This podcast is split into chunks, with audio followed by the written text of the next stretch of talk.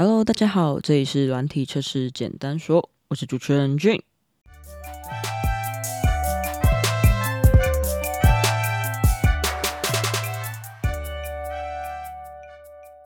这集是我们的第四十集。四十集的话，我会讲一些品质，除了测试以外，还可以参考的一些其他品质的指标。那就只是一个大方向，那你可以听听看，然后想一下怎么做。那在这之前呢，我先来讲一下，最近我会出现在一个活动里面，我没有去当讲师，OK，我只是当志工。那这个活动的话，它有赖的群主，所以里面有志工参加在里面，然后志工。名字前面会有一个“志工”两个字，那志工俊 at T W，如果你要参加这个活动的话，你就可以在里面找到我。也就是说，你可能可以召唤我。如果你真的想要找到我本人的话，你可以召唤我。然后也通常我应该会在一楼那边引导大家入会场。那这个活动是什么？一直没有讲，就是 D D D T W，就是三个 D。我之前一直在讲的领域驱动设计。领域驱动设计的台湾社区即将举办年会，在九月十六、十七。那十七号的话是线上活动，十六号的话是在台大社科院。那其实售票已经持续一段时间，而且其实现在是已经要开始了。那所以我只是忽然想到，如果真的有听众朋友刚好有参加这个活动，然后如果有想要找我去交流或是做什么都可以，那你就可以。在这个活动上，可能可以透过赖群去召唤我，或者是因为我会蛮低调的啦，所以如果你真的刚好找到我的话，你就把我拦住也没关系，欢迎跟我打招呼，欢迎相认。那 D D D T W 这个二零二三年的年会在台大社科院九月十六，然后十七的话是 U 是在线上啦，所以线上虽然录影的活动我会出现，但那不是一个开放给听众，所以主要是九月十六在台大社科院。那是在二楼跟三楼的地方。那我应该通常会在一楼指引大家要记得上楼，引导大家确实的进入会场做这部分的品质把关。那我只是一个社工，一个志工啦，所以大家如果要找我的话，就低调一点。我只是刚好出现在那边，那提供这讯息给大家。那回到这个节目，我们来谈一下品质的指标。品质的指标的话。我们通常在讲的话就是测试品质。你今天有没有测出 bug 啊？这个 bug 有时候会有激怒的话，就是这个 bug 你为什么没有找到？那有时候会被激怒的原因是因为这个 bug 讲的好像是我写出来的一样，明明就是在开发的时候写出来的。那我只是把它找出来了，你还怪我？那像这种现象，其实就出现在所谓的黑帽骇客当中，大家找出来的 bug，然后回报给。那些大公司以后，大公司反而对这些黑帽骇客产生了怀疑，所以对他们反而更加的提防。那我找出了 bug，我好心跟你讲，你这边有问题有漏洞，结果你还对我针锋相嗯，不是针锋相对，你还对我就是有一些偏见。那我不要跟你讲了，我就把这个漏洞卖给别人，我反而还可以赚更多钱，赢得更多的尊重。那其实回到这边来。黑猫骇客可能是指渗透测试，那我现在先不讲这个，我只是在讲说测试品质上面，其实有时候我们遇到 bug，为什么没有找出来，总是觉得很气馁，然后人家也会说你为什么没有找到这个 bug，那我们也会觉得很奇怪，这个东西又不是我写出来的，我找到的话是赚到，我没找到你也不应该怪我吧，然后有时候还要最烦的是，你可能还要跟人家去争论，今天跟他辩论说这个是 feature。还是 bug？那有没有可能，我们可以在找 bug 之前，我们就好好的来解决这件事情，不要在这种无意义的对话了？那我这边就是提供三个，三个给大家参考一下。第一个的话，就是所谓的开发品质。我们刚刚讲的是测试品质，那前面要讲的就是开发品质。开发品质，开发工程师这边有时候大家会说是 R D。阿弟这边的话，我们一个最基本、最基本的今天规格书写很清楚，这是一出来就是要一，这是二出来就是要二。那你做出来东西却跟规格不符，会觉得很奇怪嘛，然后就要退回。像这种比较基本的部分，那代表的是开发工程师开发完就直接给你测，他自己连测都不测。那就像影响范围，你不知道你要改哪里，你还敢动这个城市码？哇！还有，你今天开发完，你连试都不试，就觉得它可以用？哇哦！那我们先做最基本的，把这件事情把关好。那与规格不符，就会导致验收失败。你其他 bug 都还是其次的问题。你其他 bug 是一些比较复杂的情境、比较特别的数值，或者是比较完整的功能测试，或者是你刻意找茬去探索才能找到的 bug，那些都已经其次了。你现在跟规格就是不符，一板一眼的不符，这种验收失败，很直接的就会影响到你这次的产品发布，直接会超时，你会超过极限才交付的。风险是非常高的。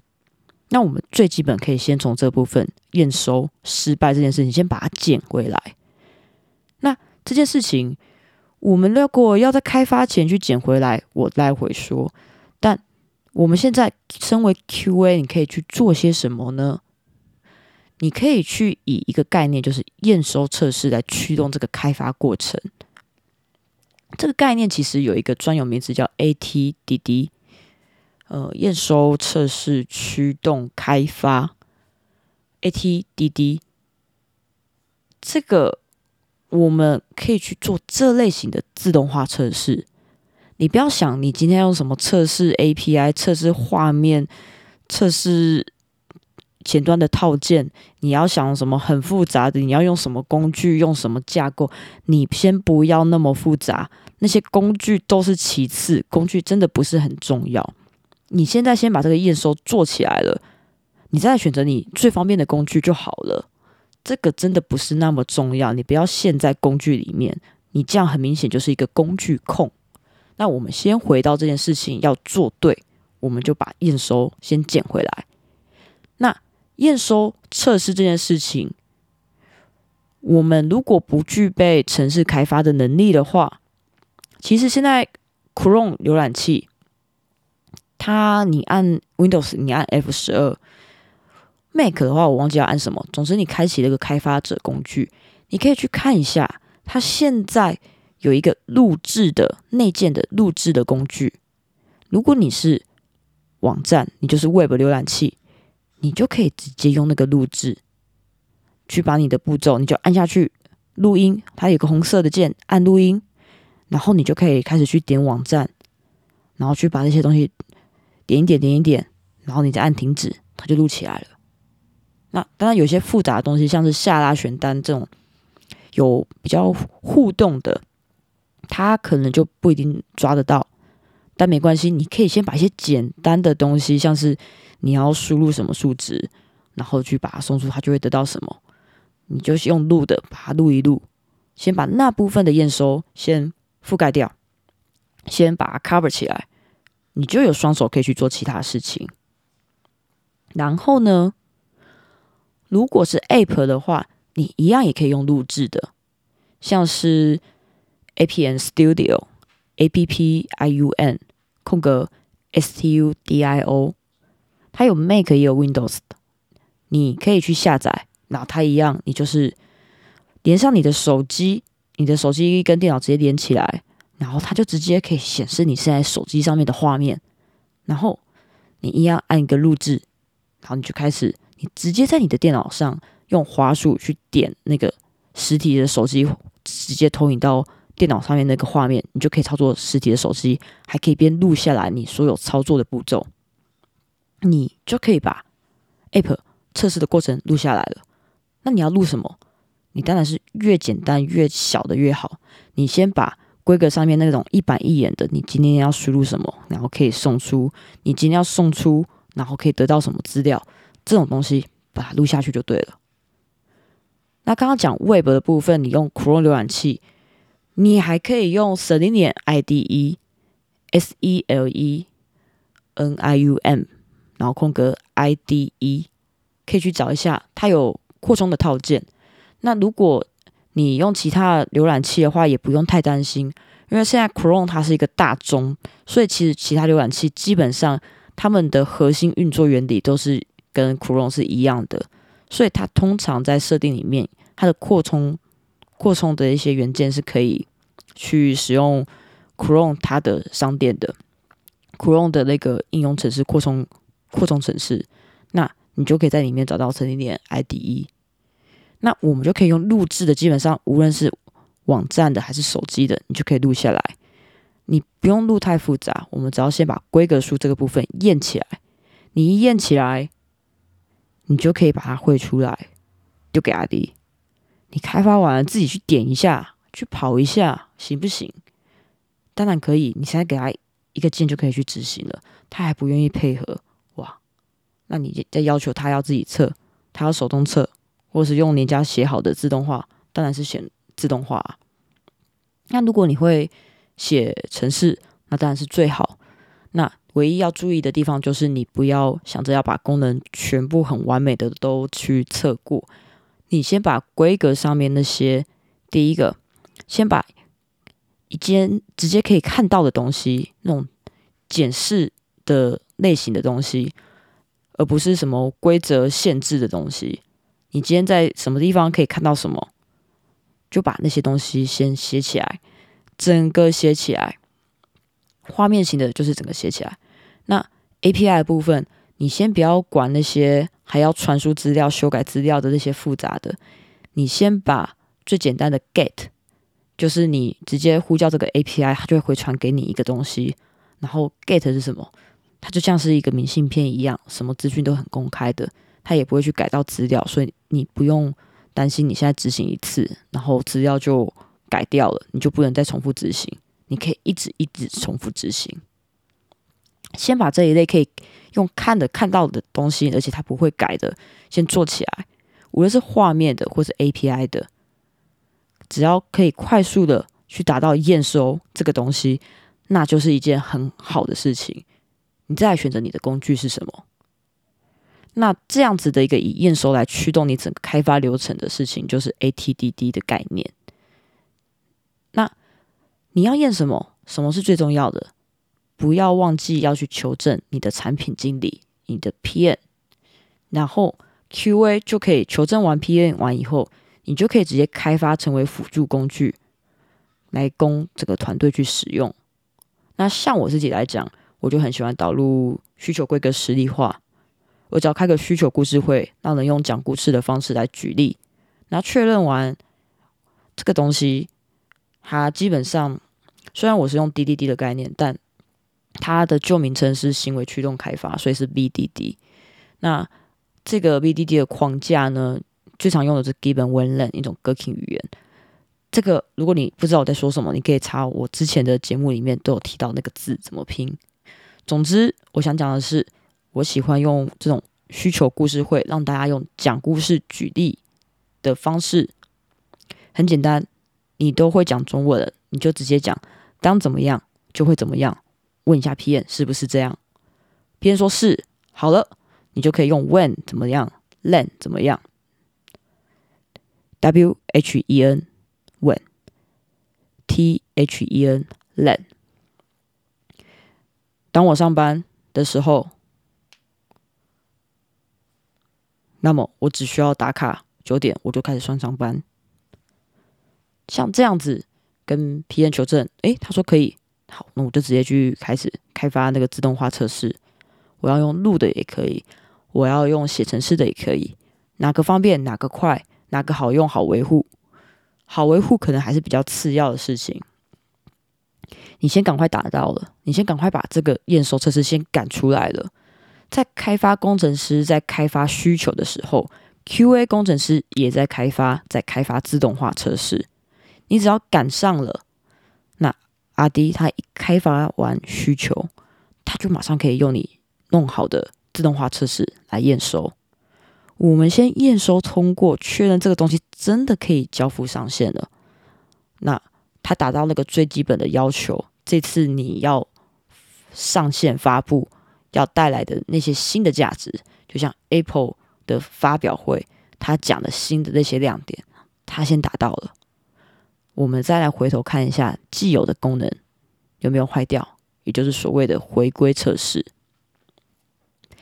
那自动化测试其实最主要的还是涵盖在回归测试方面，但我现在讲的这个东西，ATDD 验收测试驱动开发，它会比较跟你现在在运作在新开发的需求是比较接近的，而它会比较要求你先以验收的这个终点来回想你现在能做的最快达到的事情是什么。那你用这种验收测试驱动开发的方式去开发一些最重要、现在最需要，而且最马上就可以拿上台面给人家使用的自动化测试，用录的、用写的都可以，来辅助 R D 在开发完它的城市，就可以马上去确认跟规格有没有符合，那么就可以去 cover 掉 R D 的这个开发品质低落的问题。那当然，Q A 不能一直在做这样子的东西。因为你这样子会没有时间去开发回归测试，所以这个部分还是要来到后面其他的指标。所以 R D 开发品质的部分先这样，我们跳到下一个 Scrum 流程的品质。那现在先休息个三十秒，我们再继续。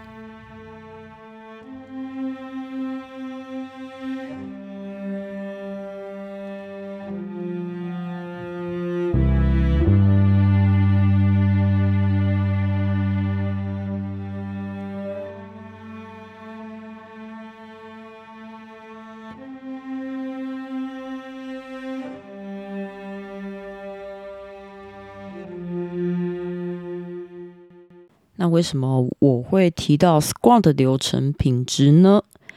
这个部分其实我会把它的权责放在 Scrum Master，但是整个的让整个流程变好的还是所有人。那这个部分流程品质，我想 focus 的是在我们以估算时间来讲，有时候你估计这件事情，你半天就可以完成了。偏偏你大部分的都完成了，三个小时也过了，你却在最后那一个小时遇上了一个浩劫，万劫不复，于是你就超过了时间，超过了四小时，而且你甚至还看不到尽头，严重的延迟。讲白了，就是你实际的时间。花费的时间比你估算的时间还要长，这件事情。那这件事情我会把它归类在你可能在规格已经确定下来了以后呢，你在思考整个规格实做上面的细节，你实际做起来的细节的时候，你在梳理这些任务的时候，你梳理的不够齐全。那这件事情会发生在哪里呢？开发上、测试上都有可能，甚至是我们在把它发布的环节上面，你要发布到 production，然后你是一个新的产品，结果你 production 的环境居然还没有准备好，呃，没有任何一个人发现到这件事情。那这个我在大概好几年前的时候，真的有遇到那么一次，那已经是在要准备上线的前两三天的时候才发现这件事情，那个时候是。大家已经在 pre-production，就是一个预备上线的环境，在进行测试，已经快交付了。所以我就提醒说：“哦，我们要准备上 production 哦。那 production 的一些环境准备的如何？我去可以去上面建一些测试前要准备的资料了吗？”这时候大家才发现，production 的环境根本就还没有建起来。那当然，还有一种状况是你 production 的环境。就是你城市码要发上去的那个环境准备好了，可是你 production 的资料库还没有准备好，也有发生这种事情，或者是你在设定的档案，你今天我们在测试环境，比如你接银行好了，你在测试环境你接银行是银行的测试环境，那你可能在 pre-production 的时候，你一个新产品那个时候你还是接测试环境，但你今天要正式上线了。所以你要接的是人家银行的正式运作的那个环境。就这时候，你发现接过去的那个很重要的那个钥匙，我们简它简单的称它为钥匙好了。你根本没有拿到那个钥匙，因为银行比较严谨，所以可能你前面都还没有确定的之前，他是不会给你的。那你要跟他要，他可能又要再跑流程，要花很久时间。所以这时候我们在两三天前发现这件事情。如果只是我们内部要去准备那个跑大全环境，或许很简单，但因为是要跟银行去接，所以银行跑流程，哇，我们整个产品发布就延后了一两个礼拜吧。那希望现在这个时空背景下，银行的效率有比较快一点啊。那回到这边来，所以说我们在规格已经确定下来的时候呢，我们到底后面整个实作上面的一些细节。我们在梳理的时候，我们是不是只想着自己？有没有想到别人？我们要跟别人合作，甚至我们整个最后的终点是到整个产品发布，给用户去使用，然后他很满意。那在这个旅途当中，我们是不是还有什么地方那个任务没有梳理清楚？或者是你知道你知道有这个任务，但是我们发现没有人去认领这项任务，到底谁要去跟银行谈这件事情？谁要去要开发文件？谁要去要上线时要的那个密码？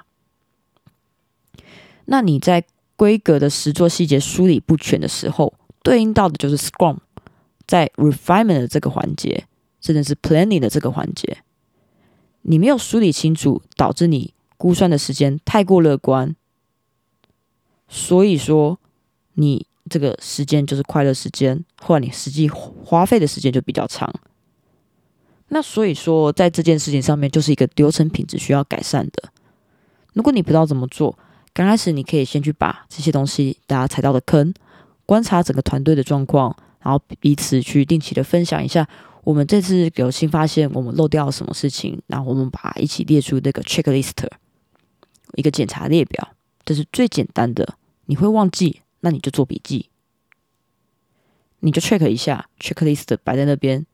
一个 SOP 可能还不完整，但起码你先有一个清单，你可以列在那边，好好去勾一勾，勾一勾。就算不需要，你也知道你可以把它勾起来，或是你可以把它画个叉，你不会把它空在那边，然后这件事情没有去确认。你先有一个 checklist，你就可以随着你们团队后续的一个发展，慢慢的去扩充这个列表，或者是你们可以去建立比较完整的一个流程，一个 SOP。那如果是 Scrum Master 的话，Scrum Master 怎么在带团队下面引导整个团队去聚焦这件事情就很重要，以及怎么引导团队去梳理整个流程，这全部都是 Scrum Master 引导能力够不够的问题。如果你会慌张，然后你发现时间总是很长，大家如果要讨论就会时间拉很长。那如果大家不花时间开会讨论，然后这件事情就会在之后。大家才会遇到诶，上线环境没有准备好这种事情。那讲白的，都是 Scrum Master 自己的引导能力需要在加强的时候。有时候你可能只是太心软，所以你在讨论的时候，你就慢慢来，想让大家放松一点、和平一点，然后觉得大家就可以好好把事情去谈完。但你忘记了，人的集中精神的时间是很有限的。你可能很专注、很专注的话，你可以持续二十五分钟，你就会开始精神涣散。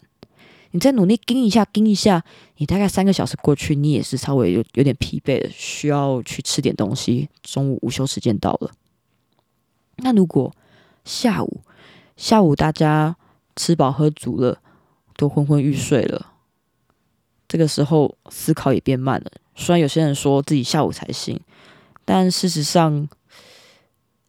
那脑袋可能已经开始有点放空、涣散了，因为你就是吃饱了，你吃饱了，你身体就是会去分泌一些比较舒服、放松的元素。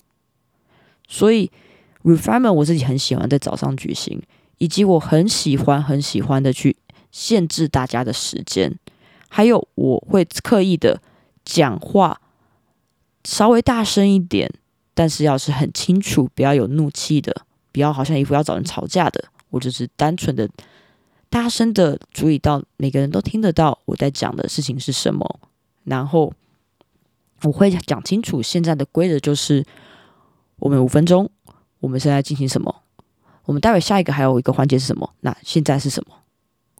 我一开始会先讲整个流程，现在先 A，再 B，再 C，那我们先进行 A，A 的规则是这样子，时间限制是这样子。那我们现在开放几分钟，大家去想一下。接下来我们就来去做这件事情。那时间快到的时候，我也会去提醒大家。那你稍微带动那个紧张感、刺激感，但每个人又很清楚现在应该要聚焦的事情是什么。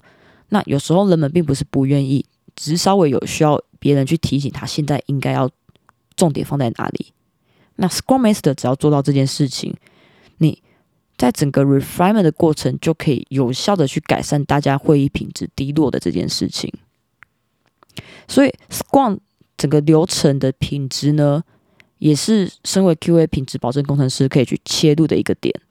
重点是让大家，你可以用 checklist SOP 的方式，你也可以去跟 Scrum Master 进行合作的方式，甚至我也喜欢导入需求规格实例化，让大家讨论一次就好。然后这个东西可以不断的重复使用，就像自动化测试，我也喜欢做一次就好。之后这个东西可以自由的组合，因为我很懒，我只想做对的事情。那 Scrum Master 要做什么？就是让团队一起懒起来，但是该积极的时候积极起来。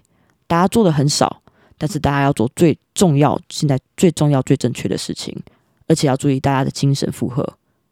我们没有时间慢慢来，因为你想你。意志力可以，但你身体不一定可以。所以，Scrum 流程品质着重在规格的实作细节，要梳理的够齐全，还有时间的掌控力，让大家无论是在事前的讨论，或是在进行当中，我们都不要说实际的花费的时间比你估算的时间还要超时非常多，但当然也不要说少了非常多。因为你这样以后，大家就说哦，我就是要做一个礼拜，我就是要做三个月，我要做半年，大家随便喊价就好了，反正他有的是时间。而实际上，重要的事情他也不会一开始就做，所以三个月，他最后一个月再开始冲刺，然后前面两个月只做了二十 percent，最后一个月再冲八十 percent，可能跟你的年度绩效目标一样。那这个就是 Scrum 流程的品质，大家需要去注意的地方。那接下来的话，其实是一个 Tiki 小组的一个品质。我们刚刚讲到了开发品质，我们讲到整个团队运作的品质。那接下来，如果你的团队是有一定规模的，那或许你的团队是有自主能力的。你们可能会说，啊，这张需求单就谁是主要负责人？然而，这个主要负责人他可能还会需要跟谁去做合作？但这个人他就是主要负责这张单需求达成的。因为他可能是很重要的角色，像是有些东西它可能是画面型的东西，那画面型的着重的重点是比较重要的，而后面后端的部分可能只是小改。那这样子的一个重责大任，可能就会落在前端工程师身上，因此他可能就会是这样需求单的主要负责人。那另外一种是倒过来，今天这个。工程主要就是后端工程师在做，他要去兼顾一部分资料库啊，然后他还要去用排程啊，然后他还要去搭建那个环境啊，他还要开发一些一堆东西。但这个东西可能前端的部分就只是一个按钮给它接起来就好了，大部分的工都在后端工程师这边。那这样需求单很明显，主要的负责人就会是后端开发工程师。那 QA 也有，QA 有些是你今天在弄一些自动化测试的东西，因为我还是在强调，QA 也是一种开发工程师，所以他也算是 RD 的一份子。但我们通常在讲 RD 的时候，如果我们自己本身是工程师，而我现在是 QA，我们在讲 RD 的时候，可能指的是开发需求的工程师。但千万要记得，你自己身为 QA，你也是一名开发工程师。而你主要开发的可能是在用户角度的自动化测试。那开发工程师他不止开发需求，他也有可能也会开发一些比较贴着他的城市码的，像是单元测试这一类的自动化测试。他可能会在所谓的 CI/CD 流程当中你的一些自动化测试那个部分，他可能也会撰写。而 QA，你今天在 CI/CD 流程之后，你要怎么去确保你的自动化测试可以 cover 掉所有的回归测试？这也是你的部分。那如果你在 cover 这个部分去进行一个比较大工程的自动化测试，而它刚好没有跟任何的刚刚讲的一些需求是贴起来的，你不是在跟正在进行中的需求进行自动化测试的开发，你是在做原本已经好的功能它的回归测试的自动化测试开发，那你或许会有自己专属的一张 ticket，一张非功能性的需求单。那你就是这件事情的主要负责人。那我在讲主要负责人是什么呢？就是你现在是这张 Tiki 的一个 owner，你是这个负责人。你要负责的是什么？绝对并不只有开发完而已。你在开发前，你应该就要去确认清楚你的目标是什么。这个目标它的规格，你今天说的有一个需求是什么？那你今天要生出来那个规格，规格都有定义清楚吗？如果没有定义清楚，你却直接喊说这个东西我几天就可以完成，那也蛮奇妙的。所以说，我现在要讲的这个东西就是，如果你有一个需求，而这个需求来自于产品经理，但是他有一些规格的部分并没有定义出来，他没有定义清楚。我们有时候会在开发或测试的时候才会发现这个东西，而无法继续进行。但讲真的，有些东西的确要开发或测试的时候才能发现，没错。但有些东西，如果你是一个有经验的人，你难道不会在事前就先想清楚这个流程吗？想清楚流程之后。你不会再深入的去想一些很重要的东西的延伸细节吗？像后端开发工程师，你可能就会去想，你现在这个东西用出来，到时候要抛给哪一个前端，你稍微要知道一下。你要开发几支 API，你也稍微要知道一下。你可能要写到哪几个资料库的 table 资料表，你可能也会想一下。你可能要跟哪些 QA 合作，你会想一下。这东西什么时候要交出去？你会想一下。以一个前端而言，你今天合作的后端是谁，或是这个跟他无关？那你这个东西在改的时候有没有需要跟设计师合作？你在改这个东西的时候，它是不是一个技术上面的升级？你今天有没有需要跟 QA 合作？这些东西，如果你有实做的经验了，你是一个有经验的开发者，你不可能想不到，只是你。不敢想，或你懒得想，或者你就是一直说你没有时间。但如果你开发前就没有时间去想，那你开发中时间那么紧迫的状况下，你更不可能去想了。所以说，这个 TK Owner 在带队带领的这个整个的品质，带队的品质，就是第三个 QA 可以去看的地方。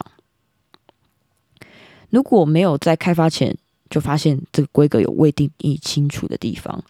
而导致开发或测试的时候才发现，然后就无法继续进行，这个就是带队品质有问题。那这个时候其实有时候是属于一种个案，那你可以去跟他沟通。但在那之前，QA 可以做些什么事情？这部分其实很像在 team building，在打队，嗯，打造团队。你可能要跟你的主管，整个团队的主管去密切的合作。比如说，第一个。先定义一下大家对于优先级的一致的认知标准，把这个标准写清楚，至少先写出一个草稿，大家就去看一下这些东西是不是真的可以帮助我们在判断事情的先后顺序上面有帮助到。比如说，今天产品经理排了这堆需求进来，你不用每次都要去问产品经理哪一个要先做，哪一个要后做。比如说，你今天开了一个 bug 出来，你也不用每一次都去问产品经理，这个要先做，这个要后做，你是有办法判断的。也或者是说，你今天已经已经是一个需求，底下有非常多任务，它可能是一个很复杂的需求。那这么多个任务，可是这这个需求的等级就很固定在那边了。那它底下这些任务，如果是没有时间先后顺序的，你要怎么判定它？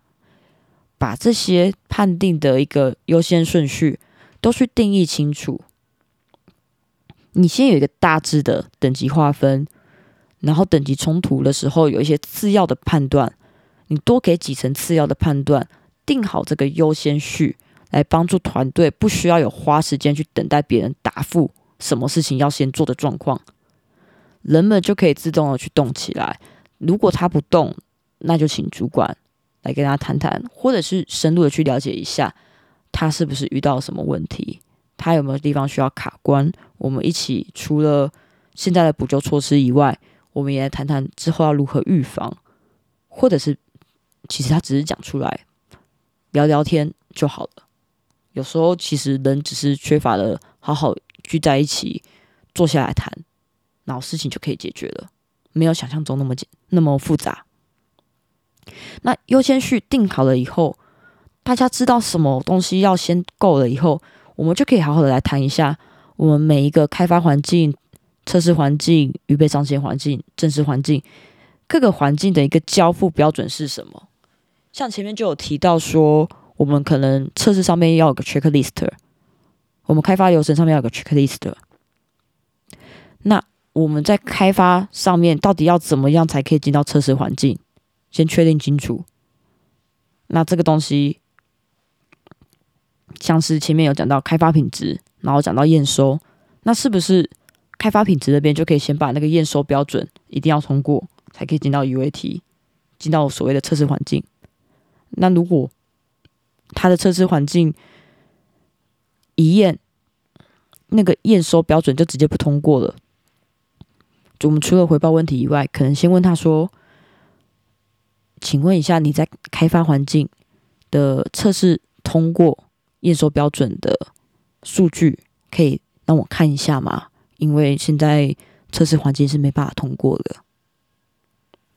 他开发环境当然要先通过才能交啊。那如果他没测，那这时候你就抓到了，那你就督促他去测。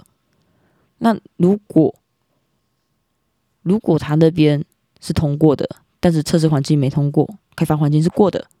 那或许是在他上版的过程当中，他发布城市码到测试环境的这个流程上面有一些问题，他可能要重新发布一次，然后重新发布一次就好了，也不一定。我们就不需要那么把事情放大来看，就马上捡起来就好了。那开发这边验收标准通过，然后在测试环境。这边的标准又是怎么样才可以交付这个城市码到下一个阶段？怎么样可以把所有的 bug 在这边拦截？我们要拦截是什么样的 bug？设计稿这边要通过，然后我们验收标准这边一样也要复测通过，然后我们 QA 还要再运用我们的一些测试理论、测试的科学方法，去深入的、去广泛的去测试这些新需求跟既有的。然后他也测试通过，我们拦截了，或者是拦截了 bug，或者是确定哪些 bug 优先级不高之后再修。我们清楚风险在哪，也明白它现在符合什么样的标准。然后我们把开发环境这边通过之后，我们的预备上线环境跟正式环境又要在测什么才算通过？可能是部署环境那边的一个确认 checklist，也有可能是前面一直都有在沿用的一个简单的验收标准一样确认。那这个时候是不是就可以都确认清楚以后，我们就可以去确认各环境交付标准之后，我们就可以去确定各个环境的负责人是谁。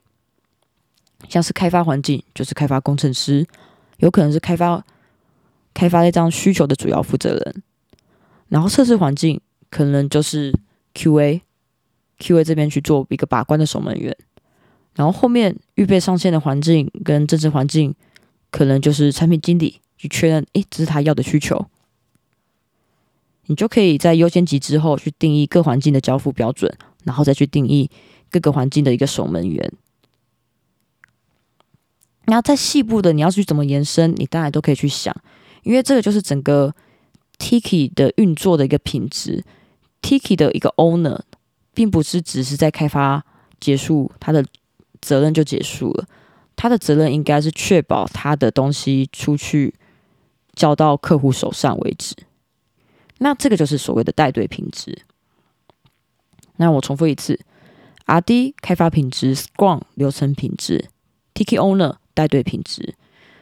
这三个就是你除了测试品质之外，可以去做到的另外的三个品质指标。